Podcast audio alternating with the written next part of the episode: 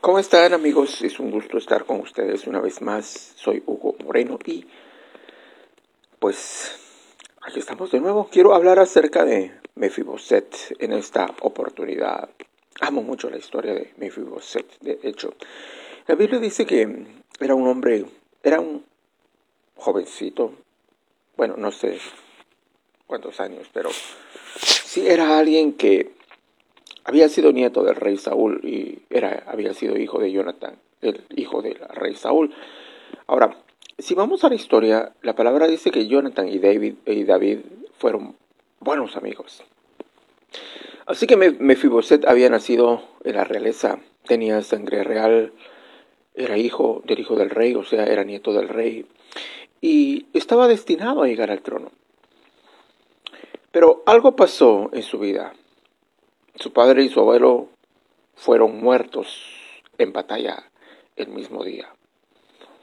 Y cuando la palabra, o cuando la noticia llegó a la ciudad, dice la palabra que la sierva que cuidaba de Mefiboset lo tomó y corrió fuera de la casa para esconderlo y para salvarlo porque los enemigos inminentemente iban a llegar al palacio a matar al resto de la familia real. Así que esta mujer trató de esconder a Mefiboset. Y mientras huía, dice la palabra que ella tropezó y cayó. Y el niño, que en ese tiempo Mefiboset era, era un niño prácticamente, se lastimó los dos pies y quedó de por el resto de su vida ya no pudo caminar. Ya no pudo caminar más. Así que pasaron los años y en lugar de estar viviendo en el palacio Mefiboset, ahora vivía en uno de los lugares más pobres de la región, un lugar que se llamaba Lodebar. Y parecía que tal vez no era justo lo que le estaba pasando, era algo inesperado. No había sido ni siquiera culpa de él, había sido culpa de alguien más que lo había votado. Pero, ¿sabes? Dios no depende de qué o qué no ha hecho alguien más para que nosotros podamos alcanzar el destino que Dios tiene para nosotros. Tal vez la gente nos pudo haber votado, pero Dios sabe cómo levantarnos. Y pasaron los años. David se convirtió en rey de Israel y comenzó a pensar acerca de lo mucho que había amado a su buen amigo Jonathan. Así que un día el rey David le preguntó a sus hombres si todavía había alguien de la familia de Saúl que estuviera vivo, porque él quería mostrarle misericordia. Y sus siervos le dijeron, sí, rey, todavía hay alguien, está el hijo de Jonathan, pero es lisiado, es cojo y no puede caminar. Y entonces David le dijo a su gente, vayan y encuéntrenlo y tráiganlo a mí. Ahora, ¿te puedes imaginar cuando estos oficiales del palacio comenzaron a buscar entre los lugares más pobres de la región. La palabra dice que ellos fueron a buscar y la noticia se esparció rápidamente. Están buscando a Mefiboset, están buscando a Mefiboset los oficiales del palacio, decía la noticia, decían las personas. Y cuando Mefiboset escuchó esta noticia pensó, oh no, estoy acabado.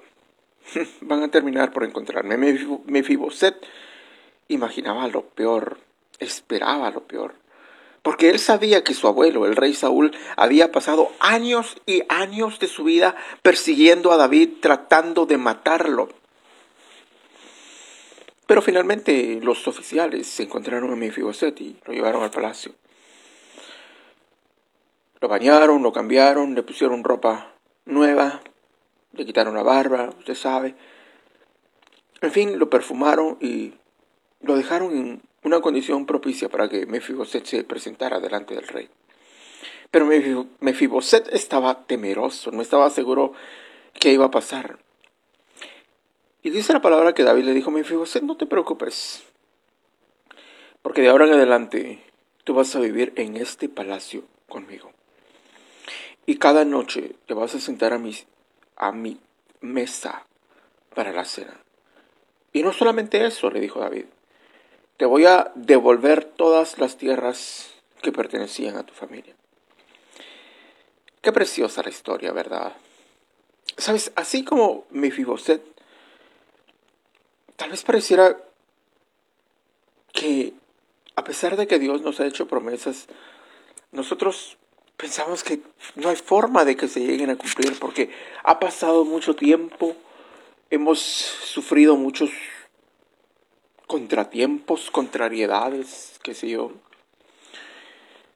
Las oportunidades o las posibilidades están en nuestra contra. Pero si Mefiboset estuviera aquí, él te diría, todavía se puede.